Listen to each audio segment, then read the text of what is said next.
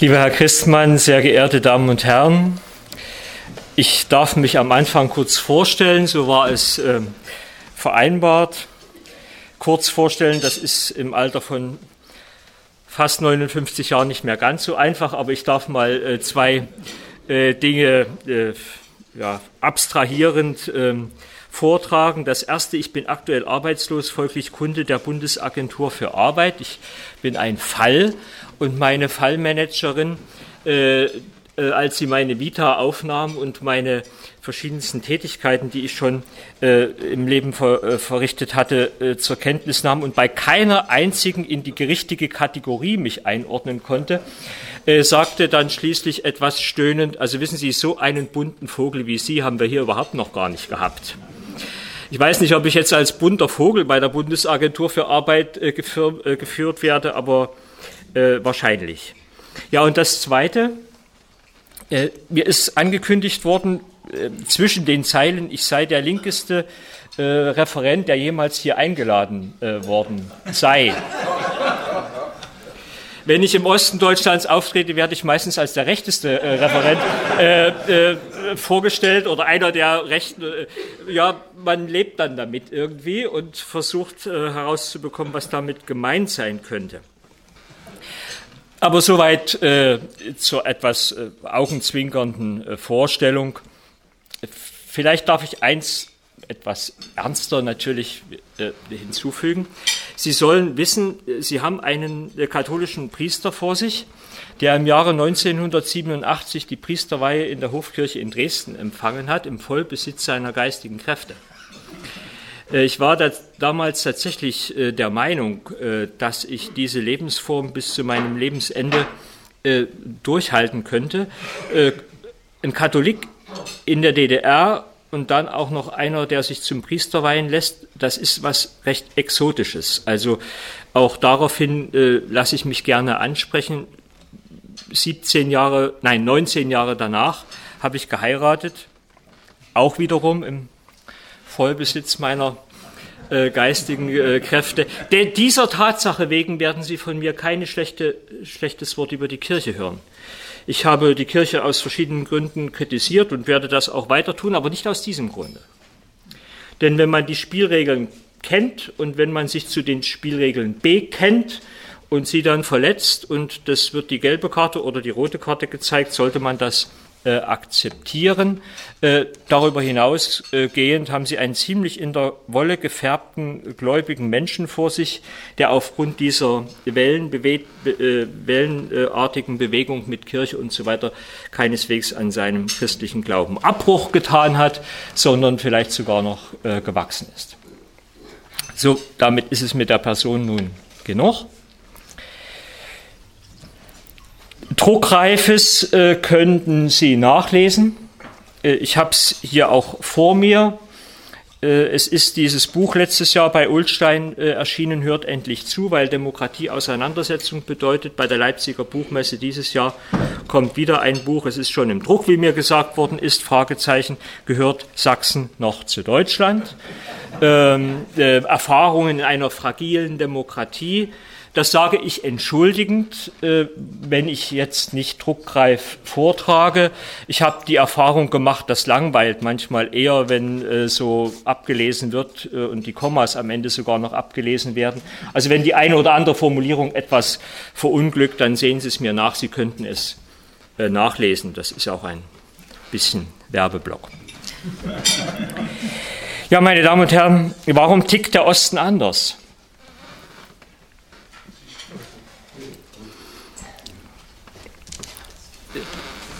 Da muss man ein Stück durchatmen und es auch sacken lassen, gern als äh, Fragestellung. Wer ist gemeint mit dieser Frage? Wer ist angesprochen? Wo ist der Osten zu verorten? Was ist denn da anders?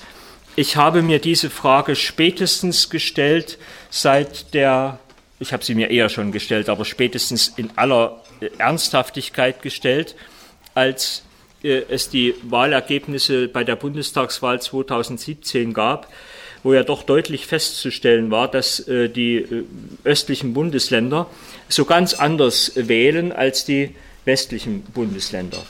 Im Einzelfall, wenn man in die kleinen Wahlkreise geht, kann man das dann immer noch mal anders sehen, aber aufs Ganze gesehen, äh, meine ich, äh, ist es so. Darüber lässt sich schlecht streiten. Ich glaube, dass es ein Kennzeichen eines gebildeten Menschen ist, dass er zutiefst im Innersten weiß, dass man alle Dinge auch anders sehen und anders machen kann. Die Fähigkeit äh, zu Empathie und Perspektivwechsel, sich sozusagen in den politischen Gegner, in den Andersartigen, in den Andersmeinenden, in den Andershandelnden hineinzudenken und hineinzufühlen, ist ein Ausdruck von Bildung. Jedenfalls so, äh, wie wir es vom humanistischen Bildungsideal, wir haben den 250. Geburtstag von Humboldt äh, äh, begangen, vom humanistischen Bildungsideal her denken.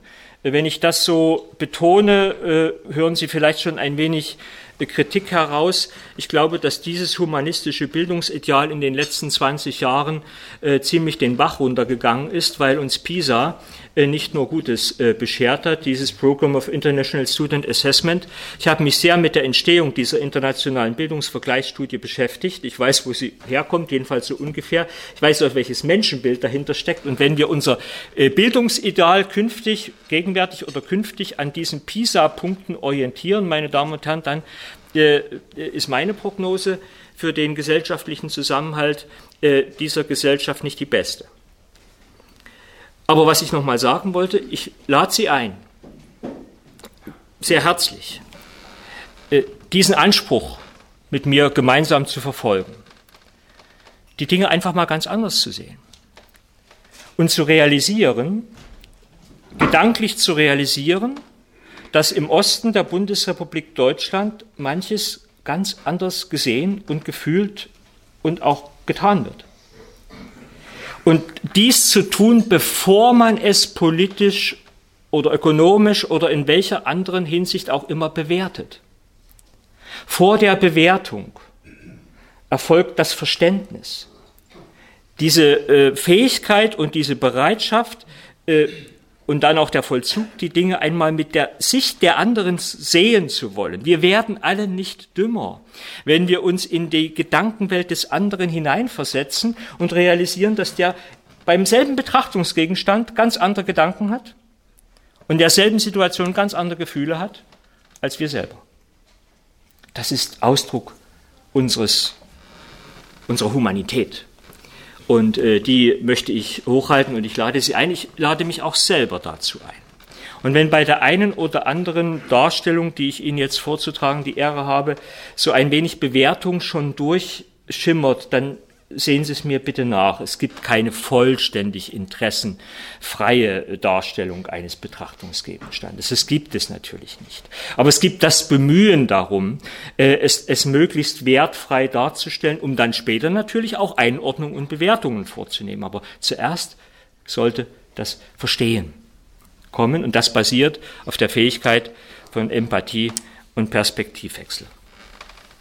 Ja, es gibt eine Metapher, mit der ich einsteigen möchte, äh, ja, die, die hat schon was Makabres, aber manchmal darf es ja auch so sein.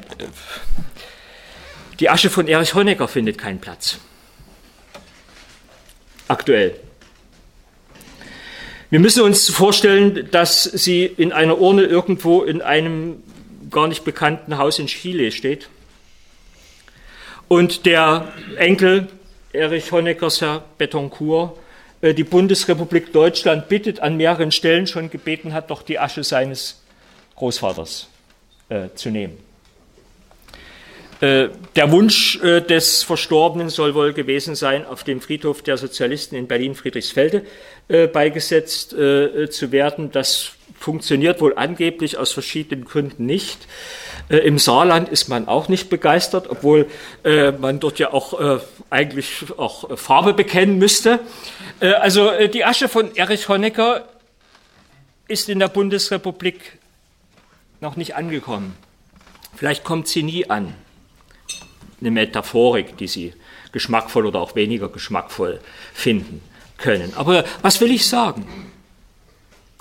30 Jahre nach diesem historischen Ereignis von 1989 ist da vieles noch überhaupt gar nicht aufgeklärt und vieles auch noch nicht verarbeitet und vieles auch noch nicht ausreichend betrauert und folglich auch noch, äh, ja, noch nicht friedensstiftend.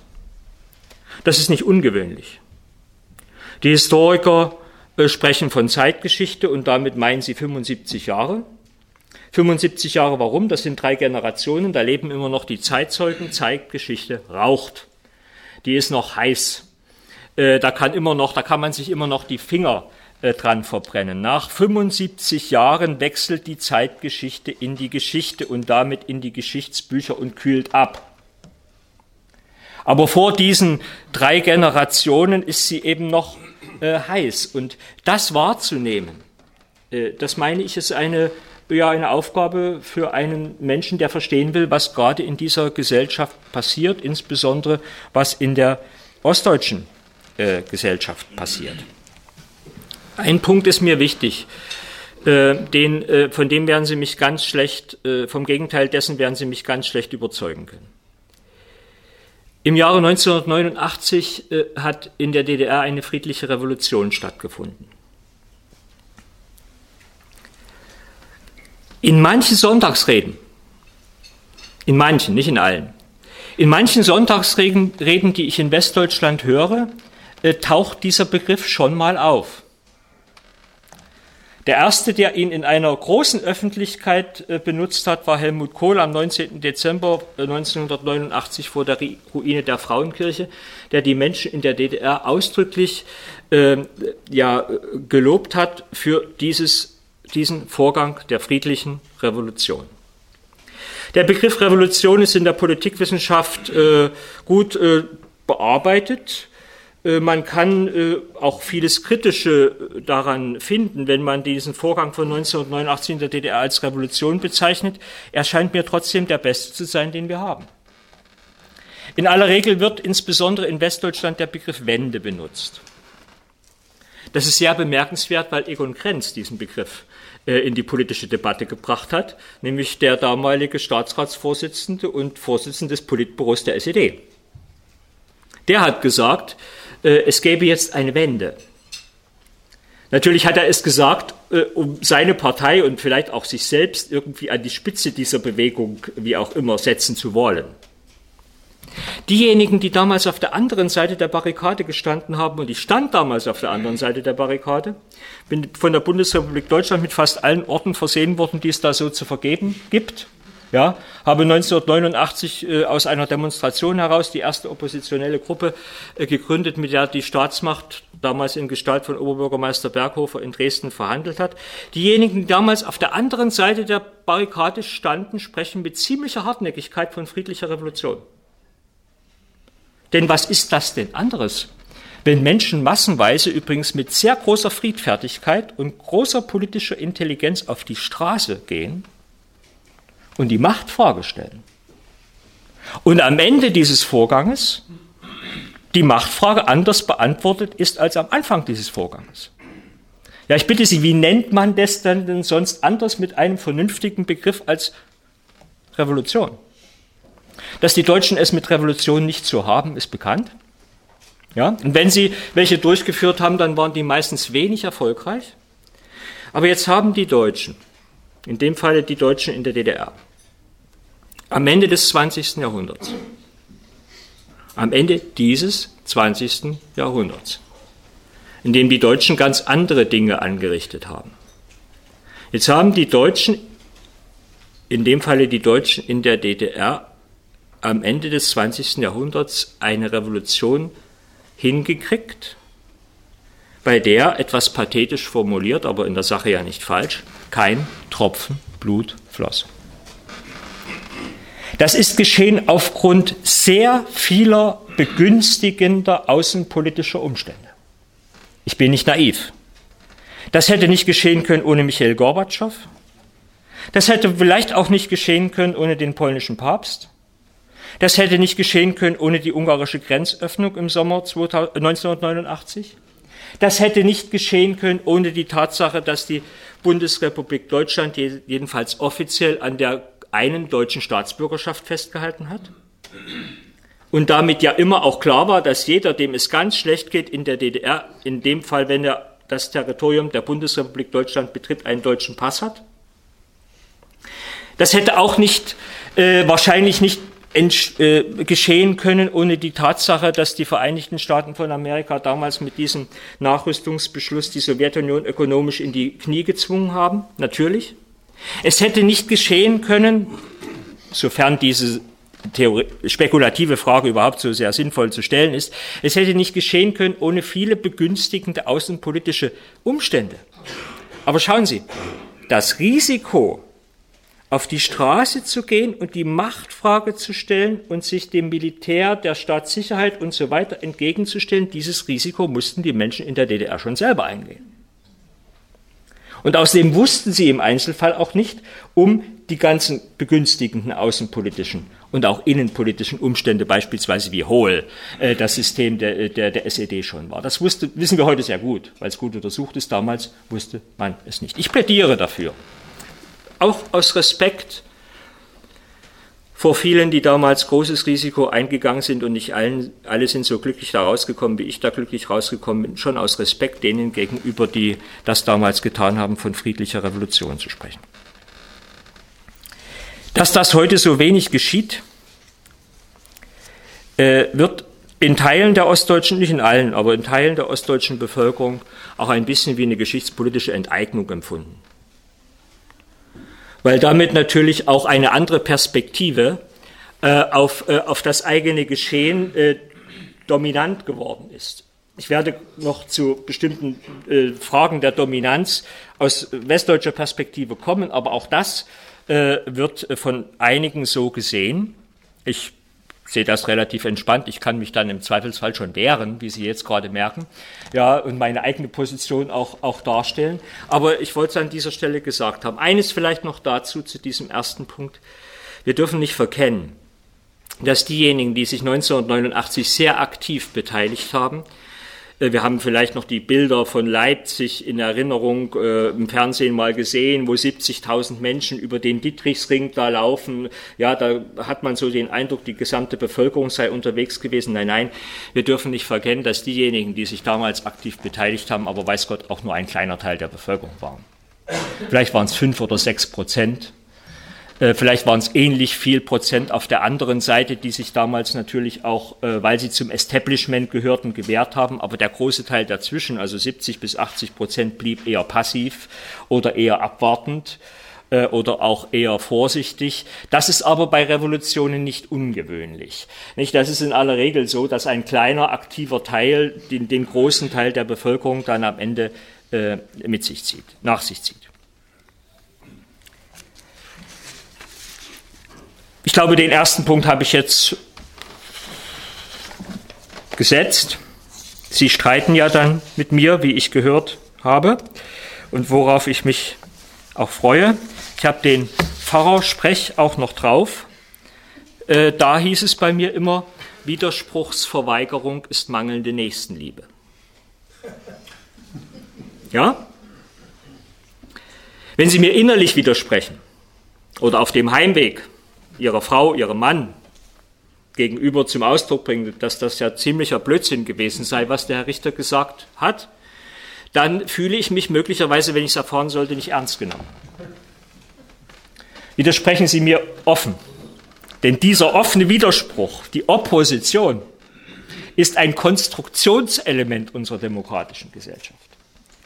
Wenn Opposition unterdrückt wird oder verweigert wird, das geht ja genauso, dann geraten wir in Schwierigkeiten im Hinblick auf ein Konstruktionselement dessen. Also ich fürchte mich, das will ich damit sagen, ich fürchte mich gar nicht äh, vor Opposition. Ich finde sie nicht sehr angenehm.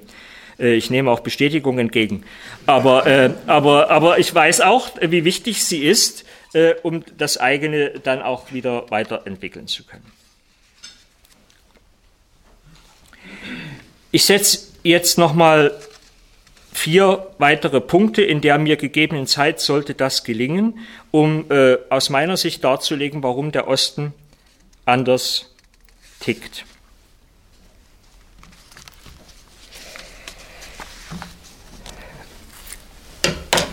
Ist es wahr, dass der Zweite Weltkrieg von ganz Deutschland ausgegangen ist und von ganz Deutschland verursacht wurde? Ja. Ist es wahr, dass die Aufteilung Deutschlands infolge des Zweiten Weltkrieges vom Osten Deutschlands oder von vielen Teilen im Osten Deutschlands in einer viel härteren Weise getragen werden musste als vom Westen Deutschlands? Ja. Ich weiß nicht, ob Sie hätten tauschen wollen mit äh, einem Menschen, der in der sowjetischen Besatzungszone lebt, wenn Sie in der amerikanischen Besatzungszone äh, gelebt haben. Wenn das eine war es, und das andere war es, dann ist die Wiedervereinigung Deutschlands in einer ausgesprochen glücklichen Stunde, nämlich im Jahre 1990, ein Glück für alle und die Herstellung dieses wiedervereinigten Deutschlands eine Frage aller Deutschen und irgendwie auch eine Frage ausgleichender historischer Gerechtigkeit. Ich habe immer mit dem Begriff des Solidaritätszuschlages gehadert. Nicht, dass der Solidaritätszuschlag schlecht gewesen wäre, der hat unheimlich viele gute Dinge bewirkt. Ich habe ein wenig äh, gehadert deswegen, weil der Begriff Solidarität so etwas Freiwilliges und Herablassendes insinuiert. Vielleicht ist das ja falsch. Vielleicht trete ich ja demjenigen, der solidarisch handelt, auch auf die Füße und äh, er meint es gar nicht so.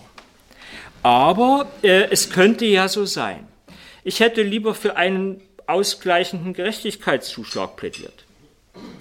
Weil sozusagen ja mit dem Jahre 1990 und der Wiedervereinigung die Nachkriegszeit ja erst zu Ende geht und dieses gemeinsame Deutschland ja dann plötzlich als gemeinsames Deutschland wieder in die Völkerfamilie aufgenommen wird und ja auch neu eintreten kann in die, in die Weltgeschichte, die, äh, die Besatzungszeit zu Ende geht.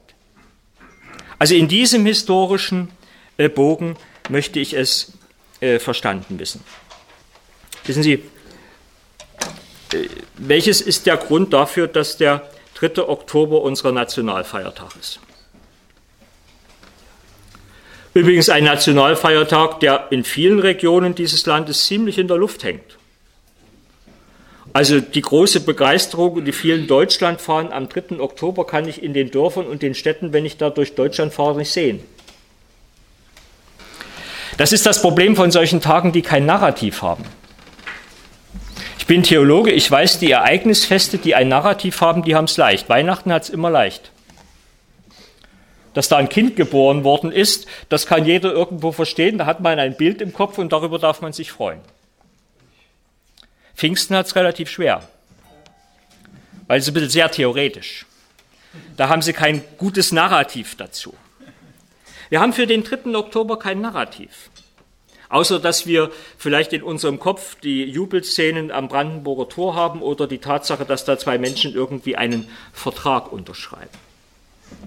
Ich würde mir sehr wünschen, es ist wahrscheinlich zu spät, dass entweder der 9. Oktober zum Nationalfeiertag Deutschlands gemacht würde. 9. Oktober. In Leipzig laufen 70.000 Menschen äh, äh, durch, äh, durch den Dietrichring an der Stasi-Zentrale vorbei und es wird kein Schuss abgefeuert, obwohl die entsprechenden äh, Waffen äh, bereitgestanden. Oder der 9. November. Auch nicht schlecht. Dann gehen wir früh am Vormittag an die Synagoge und erinnern, was Deutschland alles schon auf angerichtet hat und abends feiern wir. Der 9. November als Nationalfeiertag würde viele Stunden politischer oder historischer Bildung kompensieren.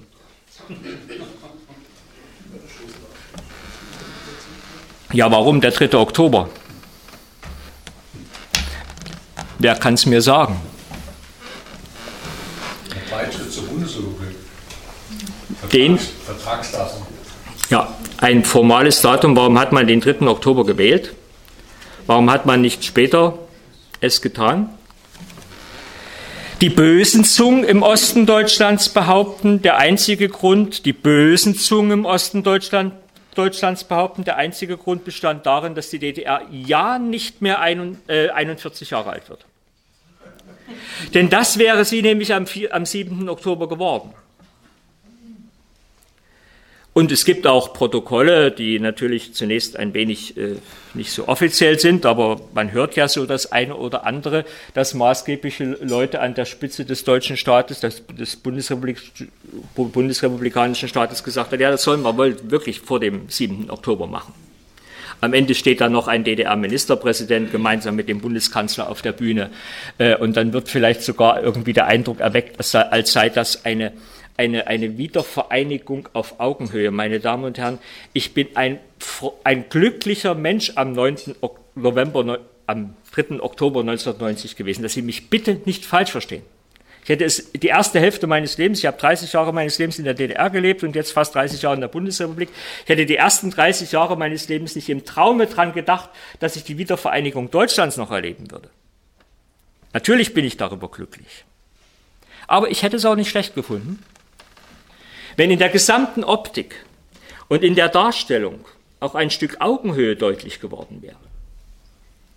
Was wir wieder Vereinigung in den Sonntagsreden nennen, ist montags früh für die Menschen im Osten Beitritt zum Geltungsbereich des Grundgesetzes.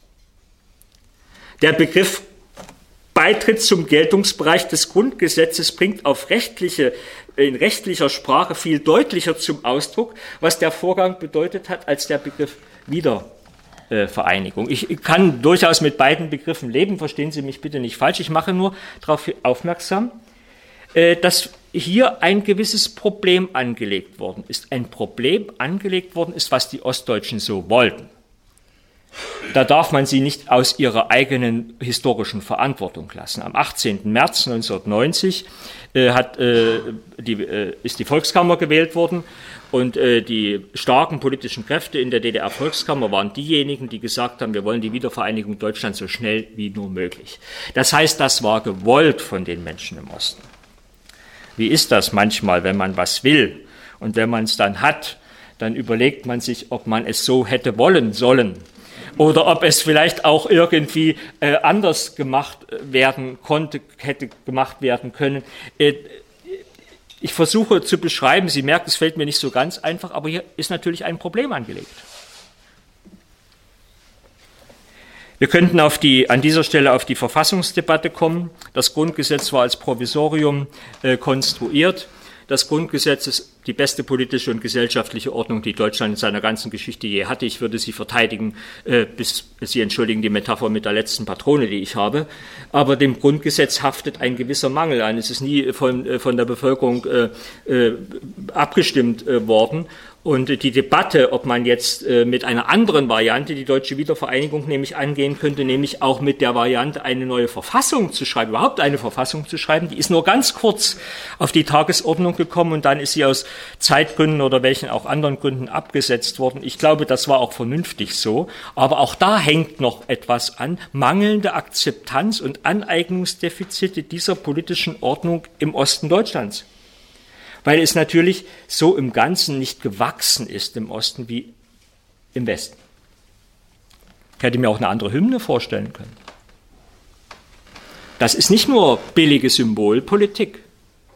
Es gab Vorschläge, eine anlässlich der Wiedervereinigung eine andere äh, Hymne für dieses wiedervereinigte Deutschland äh, äh, zu etablieren. Habe auch mein persönliches äh, Lieblingslied dafür äh, da muss ich mich dann wahrscheinlich wirklich als Ihr links, linkester äh, Referent hier zu erkennen geben. Anmut sparet nicht noch Mühe, Leidenschaft nicht noch Verstand, dass ein neues Deutschland blühe wie jedes andere. Das Kinderlied von, von Bertolt Brecht. Eines der wunderschönsten Gedichte, das man singen kann auf Heiden. So wie man übrigens auch die alte DDR-Hymne auf Haydn singen konnte äh, und äh, das Deutschlandlied auf äh, die Melodie von Hans Eisler singen könnte. Wir könnten ja heute Abend mal eine kollektive Irritation auslösen, indem wir sozusagen mal die eine Melodie auf, das, auf den anderen Text singen. Was meinen Sie, da kommen wir alle miteinander heftig durcheinander. Aber Irritationen helfen ja, manche Dinge deutlich zu machen. Ich setze einen nächsten Punkt. Sie merken, an dieser Stelle könnte äh, sehr viel äh, äh angefügt werden. Äh, stehe ja dann auch gerne für Rückfragen und Debatten zur Verfügung. Was, trägt, äh, äh, was prägt die Stimmungslage im Osten Deutschlands aktuell? Das erste dazu, ich glaube, man muss es unbedingt in dem Fall auch an erster Stelle nennen, die Landkarte der entvölkerten Regionen Deutschlands ist fast identisch mit der Landkarte der DDR. Wir haben große Teile im Osten Deutschlands äh, mit einem gigantischen Bevölkerungsverlust. Ausnahmen sind Berlin, das ist klar, auch der Speckgürtel um Berlin, Leipzig, Dresden, Jena, vielleicht auch ein Stück Rostock wegen der Hafenlage, aber ansonsten haben sie Regionen äh, erstens mit einem hohen Maß an Entvölkerung, ich nenne mal das so, an dem Begriff kann man vielleicht auch einiges kritisieren, äh, aber nehmen Sie Sachsen-Anhalt. Sachsen-Anhalt hatte äh, im Jahre 1945, da gab es Volkszählungen wieder, da gab es das Land Sachsen-Anhalt ja auch schon, hatte im Jahr äh, 1945 4,6 Millionen Einwohner und wird, so sagen die Statistiker, im Jahre 2050 1,9 Millionen Einwohner haben. Für Sachsen äh, kann ich Ihnen auch sagen, im Jahre für Sachsen immerhin mit Leipzig und Dresden, trotz Leipzig und Dresden, Sachsen im Jahre 1952, da gab es die Länder noch, bevor die Kommunisten sie zerschlagen haben, 1952 4,2 Millionen Einwohner, im Jahre 2050 2,6 Millionen Einwohner. Das heißt, in 100 Jahren äh, hat sich dieses Land bevölkerungsmäßig halbiert bei steigendem Altersdurchschnitt. Der Altersdurchschnitt steigt überall in der Bundesrepublik, überall in Europa möglicherweise. Die Bundesrepublik ist ja im Vergleich der Länder in der EU das Land mit dem höchsten Altersdurchschnitt. Sachsen ist im Vergleich der Länder der Bundesrepublik das Land mit dem höchsten Altersdurchschnitt. Wenn ich in Sachsen Vorträge halte, sage ich manchmal gelegentlich Willkommen im Altersheim Europas.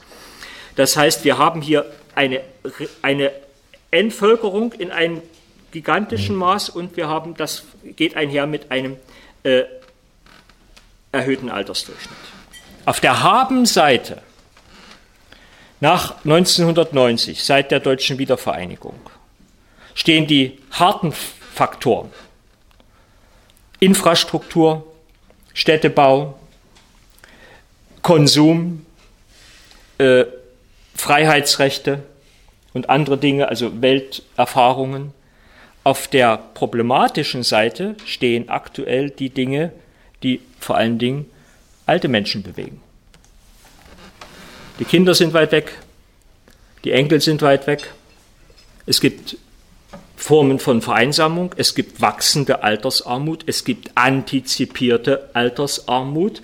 Das heißt, äh, äh, infolge gebrochene Arbeitsbiografien, die natürlich mit diesen ganzen Veränderungen äh, einhergingen. Der Vorschlag von äh, Arbeitsminister Heil, der ja jetzt aktuell diskutiert wird, geht ja, zielt ja gerade auf dieses äh, Problem im Osten. Was ich nennen wollte, auf die Stimmungslage im Osten drückt das möglicherweise am stärksten. Wir haben, ich könnte Ihnen von Dörfern an der polnischen oder an der tschechischen Grenze berichten, die sind vor ein paar Jahren noch sarkastisch als Wolfserwartungsgebiete bezeichnet worden. Das äh, war vor ein paar Jahren. Ich weiß, dass die Wölfe nicht nur kommen, weil die Menschen weg sind, die kommen auch aus anderen Gründen. Aber die Metapher ist, die, die sitzt da in manchen Regionen des Ostens wirklich äh, knallhart. Schauen Sie sich den Osten Deutschlands an, also das Territorium der DDR, die es nicht mehr gibt. Dieses Territorium hat einen äh, zahlenmäßig könnte ich das unterlegen, einen Aderlass an jungen Menschen, an mobilen Menschen, an sich arbeitsmarktkonform verhaltenen Menschen, an mutigen Menschen praktisch in Größenordnung seit 1945 erlebt. Und der Westen Deutschlands sollte mal die Rechnung aufmachen, wie viel Innovationskraft ihm praktisch seit 1945 zugeflossen ist durch äh, dauernde Schübe eigentlich von jungen Menschen, oft sind es junge Menschen, nicht nur, aber oft junge Menschen, aber wer sich auf den Weg macht und ganz anderswo nochmal Heimat sucht und neu anfängt, ist ja meistens ein ziemlich agiler oder sehr äh, mobiler Mensch. Also das ist eine Rechnung im Zusammenhang mit Transferleistung Ost und West, die ist natürlich schwierig in Zahlen zu dokumentieren, aber sie ist wirksam. Das prägt äh, den Osten Deutschlands aktuell in, natürlich nicht in einem besonders guten Sinne. Das Zweite, die Reihenfolge ist keine Rangfolge, meine Damen und Herren. Das ist die Entindustrialisierung. Die Zahlen der Bundesregierung, die leicht nachlesbar sind im Blick auf industrielle Arbeitsplätze und so weiter, Verlust von industriellen Arbeitsplätzen seit 1990 ist gigantisch. Das geht in manchen Regionen bis auf ein Zehntel zurück bin der Letzte, der in irgendeiner Weise die sozialistische Planwirtschaft verteidigen würde. Verstehen Sie mich bitte nicht falsch. Äh, und es war ja auch in, äh, kein Wunder, äh, dass die, der Transfer einer solchen sozialistischen Planwirtschaft in eine Marktwirtschaft mit flächendeckenden Verlusten einhergehen musste. Alleine schon die, der, der, der Umtauschsatz, wie er durchgeführt worden ist, äh, der ja vor der Wiedervereinigung äh, bereits begann, am 1. Juli 1990, äh, dass also für Teile der Bevölkerung bis zu 2000 Ostmark 1 zu 1 umgetauscht wurde und dann gestaffelt, war ja ein ökonomischer Harakiri. Ich glaube, der Bundesbankpräsident Pöhl ist ja aus diesem Grunde wohl auch zurückgetreten. Politisch war es nicht anders händelbar. Ähm, der Satz, wenn die D-Mark nicht zu uns kommt, dann gehen wir zur D-Mark, der bringt es auf den Punkt, weil die Grenzen äh, waren ja offen. Es setzte eine Entindustrialisierung ein, die wahrscheinlich aufs Ganze gesehen nicht hätte vermieden werden können, aber sie hat Spuren hinterlassen äh, in großen Teilen äh, der Bevölkerung, zumal die noch in Erinnerung hatte, dass nach 1945 der Osten schon mal entindustrialisiert worden ist.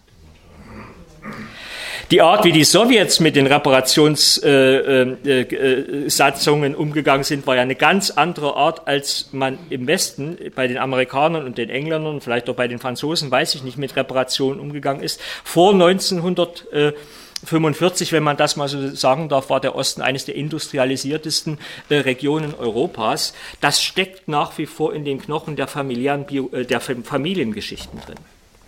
Und gerade Sachsen hat ja ein, bis auf den heutigen Tag, Gott sei Dank, ein äh, hohes Maß an Ingenieurswissen, äh, das äh, damals ja auch zum großen Teil, es kam noch dazu, in den Westen abgeflossen ist. Audi ist ja so ein Beispiel, das hieß vor, früher Horch und saß in Zwickau und ist dann nach Bayern gegangen und man hat den, das deutsche Wort Horch latinisiert und seitdem heißt es Audi.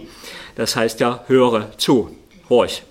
Ja, das heißt als ein Beispiel, und wenn Sie so eine Region, äh, wenn so eine Region, das ist keine Schuldfrage, wenn so eine Re Region über mehrere Phasen hinweg eine solche Entindustrialisierung erlebt, wird das oft eben auch als Kränkung, als Demütigung, ja, auf jeden Fall als ein Riesenproblem in den Seelen der Menschen hängen bleiben. Ich bin weit entfernt von Schuldfragen, obwohl die, die, die Frage, was die Treuhand im Einzelnen äh, getan hat an Gutem, aber im Einzelnen auch angerichtet hat äh, im Osten Deutschlands, auch nochmal zu stellen wäre.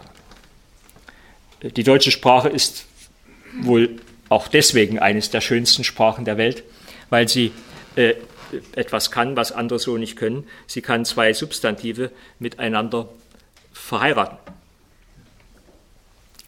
Und Treuhand ist eines der schönsten deutschen Worte, weil Treue und Hand da zusammenkommen. Ich bin nicht sehr polyglott, aber ich glaube, das kann man in andere Sprachen gar nicht so ohne weiteres, äh, in anderen Sprachen gar nicht ohne weiteres tun.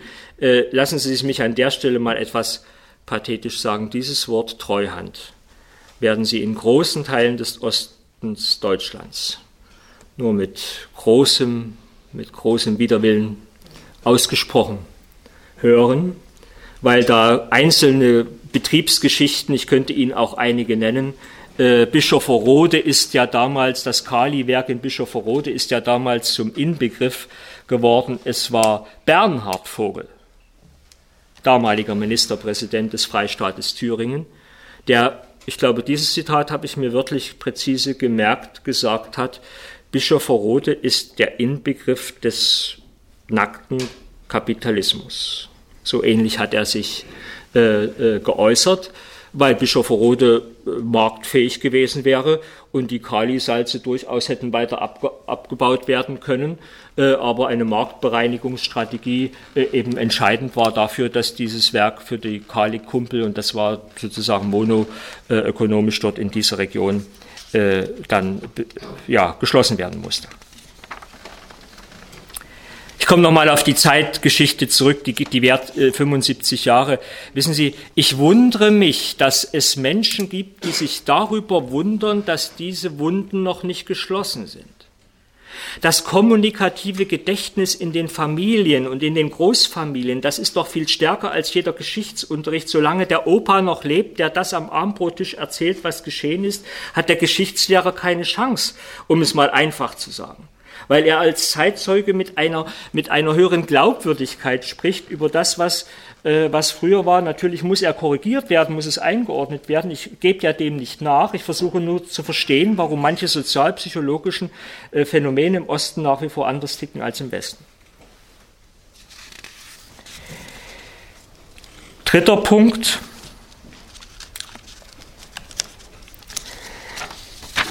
Die Bund ich muss es kurz machen, ich will es ja auch gerne kurz machen und auch zuspitzen.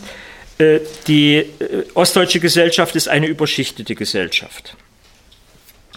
Ich empfehle Ihnen äh, die Studie von Olaf Jakobs und Michael Blum.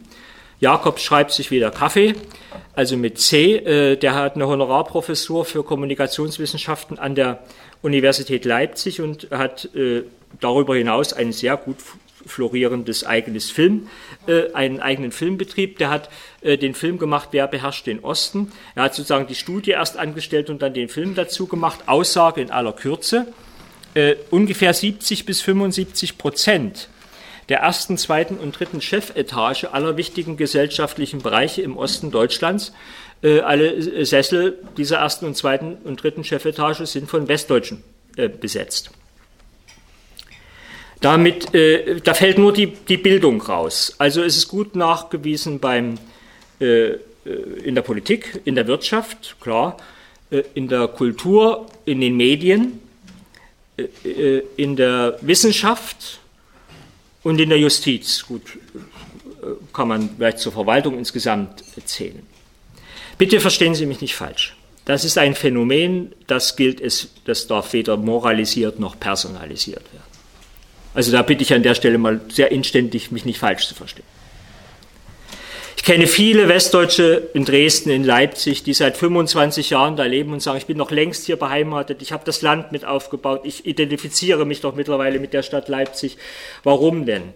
Nein, es, äh, um Gottes Willen, nicht personalisieren aber, und nicht moralisieren, aber thematisieren die schiere Menge sozusagen der Tatsache, dass so viele Westdeutsche äh, in diesen Spitzenpositionen äh, gelandet sind, das möchte ich schon. Das darf ich auch. Das muss man auch. Und dieses Phänomen war, ist auch nicht das Problem der 90er Jahre. Anfang der 90er Jahre, bis, bis, vielleicht bis, zum, bis zur Jahrtausendwende, war das im Allgemeinen akzeptiert. Ähm, da ist auch vieles unvernünftig gelaufen, hat es auch Kränkungen gegeben, aber es war in der ostdeutschen Bevölkerung allgemein akzeptiert. Das ist nicht das Problem. Das Problem besteht darin, dass sich dieser Zustand, den ich jetzt gerade versucht habe, in Kürze zu beschreiben, perpetuiert.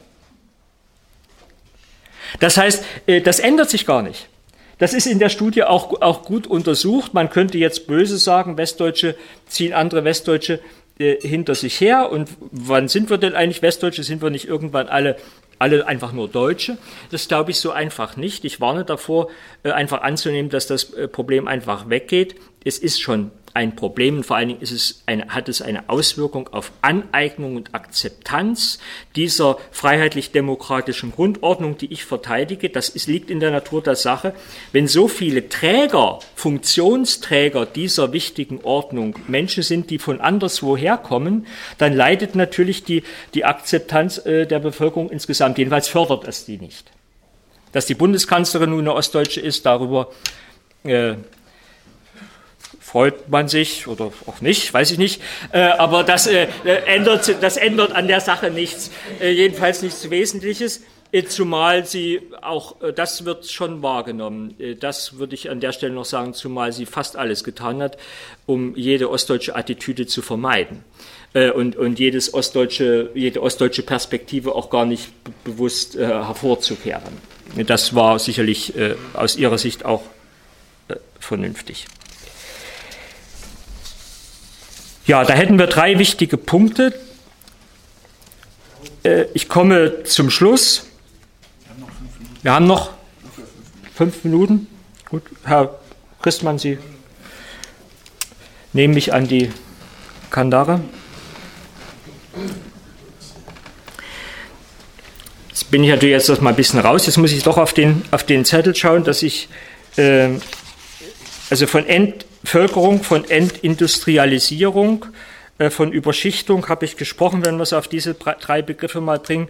Ich mag mal noch einen letzten den werden Sie mir als Theologe abnehmen, hoffe ich.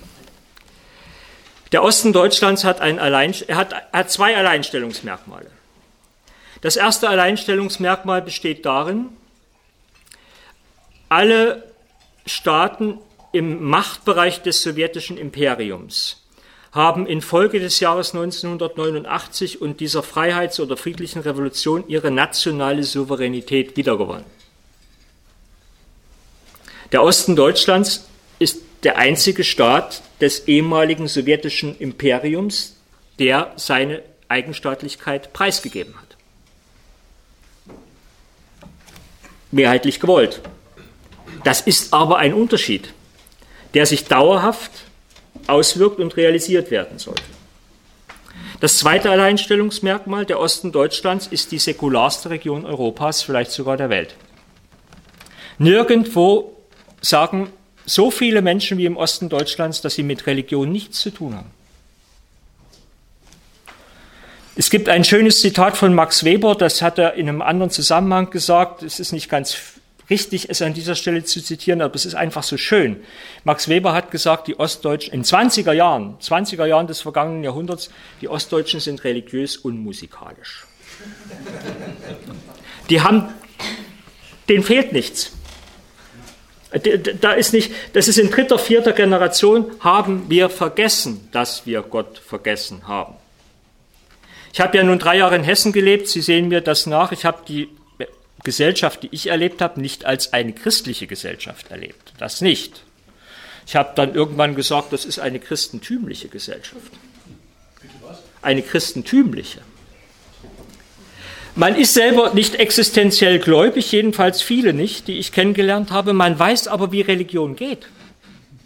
Man hat sozusagen so eine gewisse religiös-kulturelle Matrix in seinem Leben, mit der man umzugehen weiß. Das ist der Unterschied zum Osten. Weswegen auch die viele Muslime, die jetzt mit den Flüchtlingen ins Land kommen, im Osten eine zusätzliche Verunsicherung auslösen, weil mit diesen vielen Muslimen vermeintlich eine robuste Religiosität ins Land kommt, von der man schon lange glaubt, dass sie längst vor, vor, vorbei sei. Das ist ein zusätzlicher Faktor von Verunsicherung im Osten. Der Marxismus-Leninismus hatte Religionsersatzcharakter.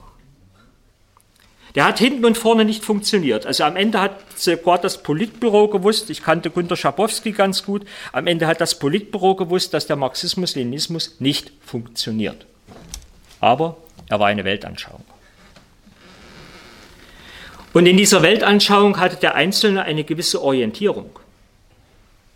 Und da gab es eine gewisse Ordnung im Kopf.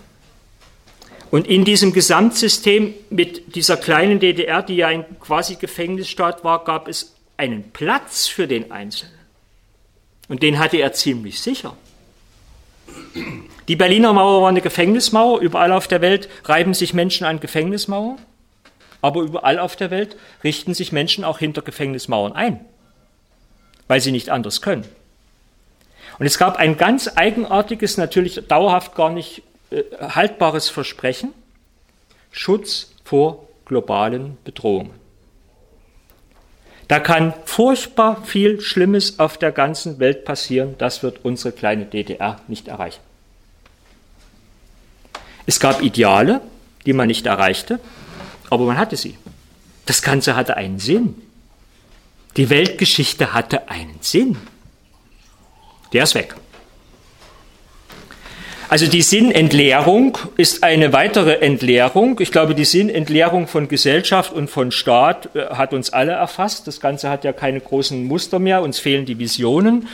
Äh, also die, ähm, die Orientierung, der Orientierungsnotstand einer Gesellschaft, der es äußerlich sehr gut geht, aber ideell äh, ist sie ausge, ausgehungert. Das kann man vielleicht überall irgendwo diagnostizieren, schlägt im Osten besonders hart zu, weil dort ja vorher gerade eine solche Orientierungsmuster äh, zwar funktionsuntüchtig, aber trotzdem in den Köpfen der Menschen funktionierte. Der erste, der sich anbot, jetzt fällt es mir möglicherweise hier in dieser, äh, in dieser äh, äh, Versammlung mit Ihnen gar nicht so einfach, aber ich sage es trotzdem, das war so ein gewiss, gewisser billiger, ich sage bewusst billiger Neoliberalismus, der in den Osten stieß, weil jeder ja Einzelne sagen musste, das Alte ist weg und jetzt bist du dir als Einzelner ja geblieben. Jetzt streng dich an. Jetzt kremple mal die Ärmel hoch. Die Voraussetzungen, unter denen Ostdeutsche natürlich die Ärmel hochkrempeln konnten und jetzt starten konnten, waren natürlich viel schlechtere als die Voraussetzungen der Westdeutschen, die ersten diese, diese Ordnung schon kannten und anderes Kapital natürlich auch mitbrachten. Und die neuen Enttäuschungen, die notwendigerweise eintreten mussten. Ich bin, kein, ich bin nicht naiv. Die neuen Enttäuschungen, die notwendigerweise eintreten mussten, werden aufgefangen vom Nationalismus. Der Nationalismus liefert, und das tut er insbesondere erfolgreich im Osten Deutschlands, drei Dinge, die jeder Mensch braucht. Zugehörigkeit, Anerkennung und Wertschätzung. Es ist gut, dass du zu uns gehörst.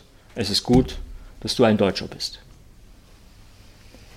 Und das hat in manche Regionen und in manche Köpfe und in manche, äh, manche Kontexte eine so klare Logik.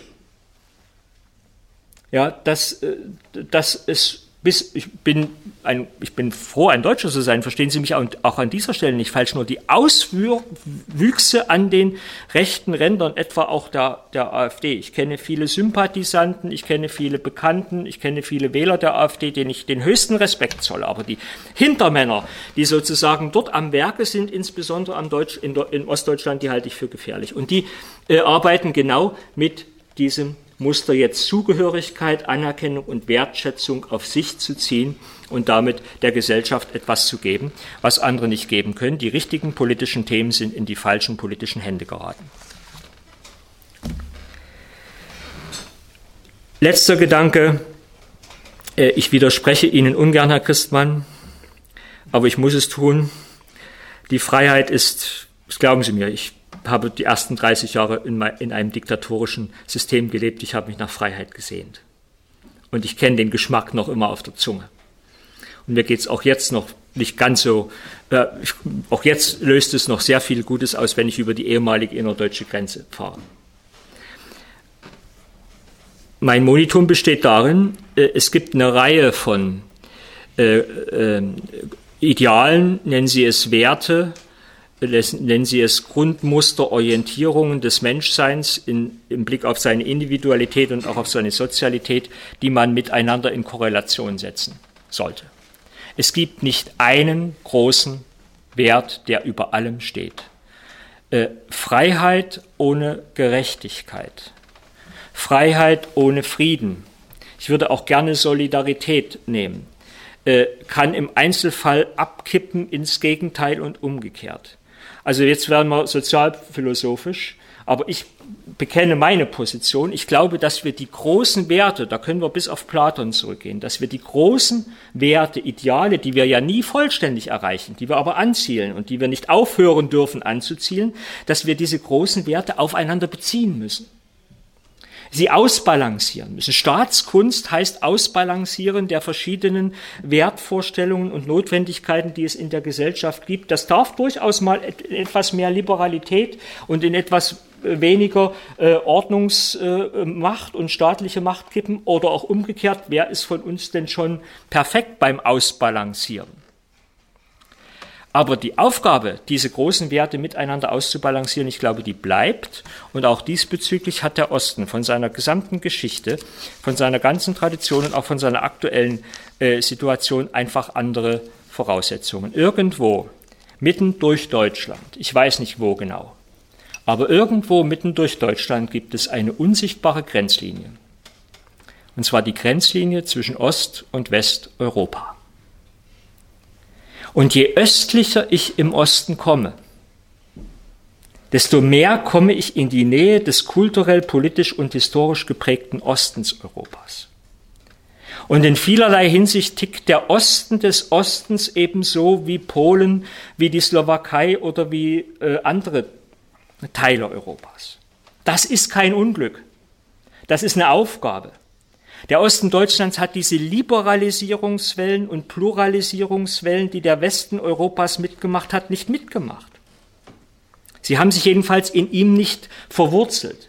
Folglich ist er anders konnotiert und die Aufgabe, die politische Aufgabe wird darin bestehen, das zusammenzuhalten und auch aufeinander zu beziehen, es nicht als Unglück, sondern als ein Reichtum unserer gemeinsamen Gesellschaft zu begreifen. Vielen Dank.